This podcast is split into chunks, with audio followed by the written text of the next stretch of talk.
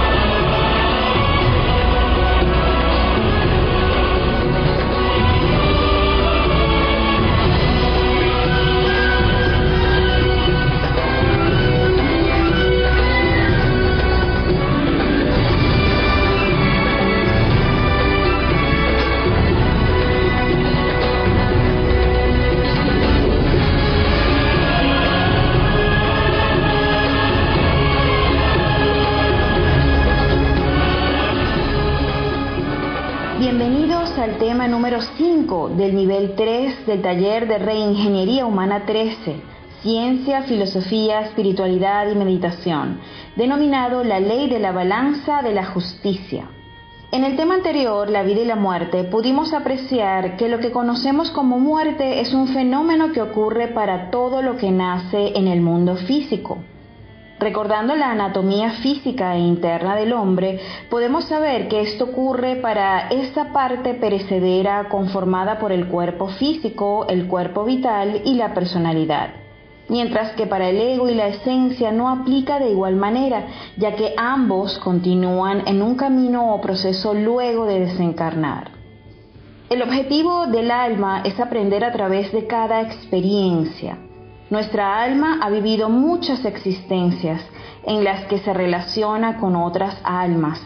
Están, por ejemplo, los sistemas familiares con los que tal vez tienen cosas pendientes y entonces vuelven a encarnar de forma cercana.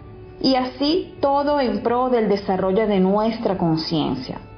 Conocer estos procesos que nos aguardan es importante para que conscientemente orientemos el navío de nuestra vida en forma positiva, edificante y aprovechemos cada instante de nuestra existencia estar conscientes de las leyes que nos rigen, comprender que no existe causa sin efecto, ni efecto sin causa, y que para ello la ley de la balanza se manifiesta en cada instante, permitiendo así que exista la verdadera justicia, la justicia divina. Todos en nuestra actual existencia estamos recogiendo lo que sembramos en nuestras vidas anteriores y a la vez estamos sembrando lo que recogeremos en la próxima. Si no comprendemos esto, no podemos escapar de esta cadena de consecuencias, en la que casi nunca sabemos el porqué de nuestros sufrimientos. Cuando una persona siembra desgracia causando daño a los demás, eso mismo vendrá a recoger. Esta es la ley del karma. Cuando se vive con el recto pensar, sentir y obrar, suelen resultar venturosas consecuencias en nuestras vidas. La ley del karma es aquella ley que ajusta sabia e inteligentemente el efecto a su causa. Todo lo bueno o malo que hemos hecho en una vida nos traerá consecuencias buenas o malas para esta o próximas existencias. No debemos olvidar los proverbios, el que siembra vientos cosecha tempestades. Con la vara que mides serás medido. Ojo por ojo y diente por diente. Y el que a hierro mata, a hierro muere. La ley del karma gobierna todo lo creado. Esta se conoce en las religiones como justicia celestial. Quien viola una ley crea dolor para sí mismo el karma nos controla y vigila a cada momento y por eso cualquier acto bueno o malo de nuestras vidas tiene sus consecuencias. Todo el mal que hagamos tenemos que pagarlo y todo el bien que hacemos nos será recompensado. Dios nos dio libre albedrío y podemos hacer lo que queramos, pero de todos nuestros actos tenemos que rendir cuentas ante la justicia divina. Cada persona está inscrita en el libro del karma, con el debe y el haber diario de sus buenas y malas acciones. Este libro no se encuentra en este mundo tridimensional, sino en el palacio de la justicia divina, en la quinta dimensión de la naturaleza, dirigido por el maestro Anubis y los 42 jueces de la ley, como lo muestra la figura 47. Quien despierta conciencia puede viajar a ese templo en sus cuerpos internos y estudiar su propio libro del destino. La divinidad, que es una sola para toda la humanidad, se ha manifestado a través de todas las civilizaciones y culturas por medio de grandes maestros que lograron liberarse del ego y han expresado sus enseñanzas con distintos símbolos y nombres de dioses que hacen parte de las expresiones de la divinidad. Por lo tanto, las enseñanzas hindúes, persas, griegas, egipcias, aztecas, incas, budistas y cristianas en el fondo transmiten los mismos principios relacionados con el amor a Dios, a la naturaleza y al servicio a la humanidad. Desde el antiguo Egipto, esta ley está simbolizada con una balanza. Era el instrumento en el que Anubis, el jerarca de la ley, que aparecería como un hombre con cabeza de chacal o perro salvaje, pesaba los corazones de los difuntos para determinar si las almas merecían bien el paraíso o ser devoradas. El corazón es la llave hacia el paraíso. Es por ello que en el antiguo Egipto, antes de momificar a un difunto, le eran extraídos todos los órganos a excepción del corazón. En el interior del sarcófago o al lado del cuerpo se dejaba un rollo de papiro, conocido como el libro de los muertos. Este texto era de vital importancia para el Ba, como se denomina al alma del difunto, que era el que tenía que iniciar su camino hacia la otra vida. En el libro de los muertos egipcio encontramos una bella remembranza de cómo actúa esta maravillosa ley cósmica. Vean la figura 48. La balanza cósmica, símbolo de la ley del karma, equilibra todos los aconteceres del universo. En el platillo derecho de la balanza tenemos la pluma de avestruz de la diosa Maat, diosa de la justicia, y se equilibra con el corazón del difunto, simbolizando que nuestras acciones deben ser justas y equilibradas. Junto a la balanza se encuentra el maestro Anubis, el jerarca de la ley del karma, con su máscara de chacal, simbolizando que nada puede escaparse a la ley. Del lado derecho se distingue el dios Tot, dios de la escritura, quien anota todos los resultados del juicio. Todo queda registrado, cada acción, pensamiento y sentimiento, todo absolutamente queda vigilado por esta ley. Al lado del dios Tot encontramos la devoradora de los muertos, Amit, un monstruo espantoso, mezcla de león, cocodrilo e hipopótamo, quien se devora el corazón del candidato si éste no es digno claro símbolo de las consecuencias kármicas de un actuar negativo, tal y como lo llevamos en esta época la inmensa mayoría de seres humanos. Todo cuanto nos sucede no es más que lo que sembramos.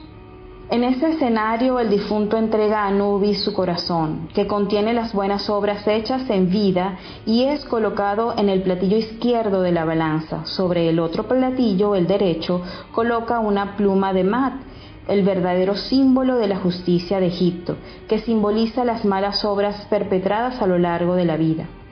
Si el corazón que contiene sus buenas acciones pesa más que la pluma, quería decir que el difunto había sido una buena persona en vida. Si por el contrario la pluma pesaba más que el corazón, significaba que la persona había sido mala. Un corazón vacío responde a lo que no hemos dado, Debemos llenar nuestro corazón de amor hacia el prójimo y manifestarlo haciendo buenas obras de forma desinteresada. Si uno se propone poner peso en el platillo de la balanza cósmica para bien, así podrá liberarse del dolor, de la enfermedad, de la miseria, de cientos de problemas y su recompensa es el Dharma. El karma es una ley de compensación y no de venganza. El karma es una medicina que se nos aplica para nuestro propio bien. Desgraciadamente la gente en vez de inclinarse reverente ante el eterno Dios viviente, protestan y o blasfeman, se justifican a sí mismos, se disculpan y se lavan las manos como Pilatos. Biblia cristiana. Cuando protestamos no se nos modifica el karma, sino que se vuelve más duro y más severo. Los señores de la ley en los tribunales de la justicia objetiva juzgan a las almas por las obras, por los hechos concretos, claros y definitivos, y no por las buenas intenciones. Los resultados son siempre los que hablan. De nada sirve tener buenas intenciones si los hechos son desastrosos. Algunas personas piensan que esta ley es fría y sin corazón. Esto no es así. La justicia sin misericordia es tiranía. La misericordia sin justicia es tolerancia, complacencia con el delito. El karma, en cambio, es negociable gracias a la misericordia divina. Por lo tanto, es posible modificar nuestro propio destino porque cuando una ley inferior es trascendida por una ley superior, la ley superior lava la ley inferior. Es decir, modificando la causa se modifica el efecto. Solo tenemos que recordar que si somos misericordiosos con los demás, la ley será misericordiosa con nosotros. Y sin embargo, si no tenemos misericordia con los demás, no habrá misericordia para con nuestros errores. Con la vara que a otros medimos, seremos medidos. Así también podemos entender la oración dada por el gran Maestro Jesucristo cuando nos aconsejó orar diciendo, perdona nuestras deudas así como nosotros perdonamos a nuestros deudores. En este proceso de tránsito entre la vida y la muerte se despliega para el difunto tres posibles caminos. El primero de ellos son unas vacaciones en los mundos superiores que de acuerdo a los méritos están quienes lo merecen. El segundo sería retornar en forma inmediata a una nueva matriz y un tercer posible camino es descender a los mundos infiernos hasta la muerte segunda de que habla el Apocalipsis de San Juan y el Evangelio de Cristo. Obviamente quienes logran el ascenso a los mundos superiores o cielos pasan por una temporada de gran felicidad. Normalmente el alma o conciencia se encuentra embotellada entre el yo psicológico, entre el ego, pero aquellos que suben a los mundos superiores de la sexta dimensión abandonan el ego temporalmente. En esos casos el alma o conciencia o esencia o como queramos llamarla sale de ese calabozo horrible que es el ego para ascender al famoso Devachan de que nos hablan los hindúes, una región de felicidad inefable. Allí se goza de una auténtica felicidad. Allí se encuentran los desencarnados con sus familiares que abandonaron en el tiempo. Posteriormente, el alma entra en el mundo de las causas naturales. El mundo causal es un mundo maravilloso, pero todo premio a la larga se agota. Cualquier recompensa tiene un límite y llega el instante que el alma que ha entrado al mundo causal debe retornar, regresar y descenderá para meterse nuevamente dentro del ego, dentro del yo psicológico y reincorporarse al mundo en un nuevo cuerpo físico. Por otra parte, se encuentran quienes ya cumplieron su tiempo, su ciclo de manifestaciones, o gente que fueron demasiado perversas. Estas involucionan dentro de las entrañas de la tierra, descienden a los mundos infiernos. Para algunas religiones el paso por el infierno es obligatorio y lo consideran sencillamente como un mundo de probación, donde las almas son probadas y posterior a eso ingresarán al Edén, o sea, al paraíso terrenal. El infierno no es un lugar de castigo, sino de purificación e instrucción para la conciencia. Sobre el retorno inmediato y el descenso a los mundos infiernos lo trataremos en los próximos temas. Nos despedimos con una frase bíblica donde Jesús nos invita a actuar correctamente y a servir a nuestro prójimo haciendo buenas obras. No os hagáis tesoros en la tierra, donde la polilla y el orín corrompen, y donde ladrones minan y hurtan, sino haceos tesoros en el cielo, donde ni la polilla ni el orín corrompen, y donde ladrones no minan ni hurtan, porque donde esté vuestro tesoro, allí estará también vuestro corazón. Mateo 6, 19 al 21. Este tema fue redactado por Elizabeth Duarte y José Marín, basados en las obras del maestro Samael Aumbeor. Recuerde que para cualquier pregunta o duda, hacerla a través del correo reingenieriahumana13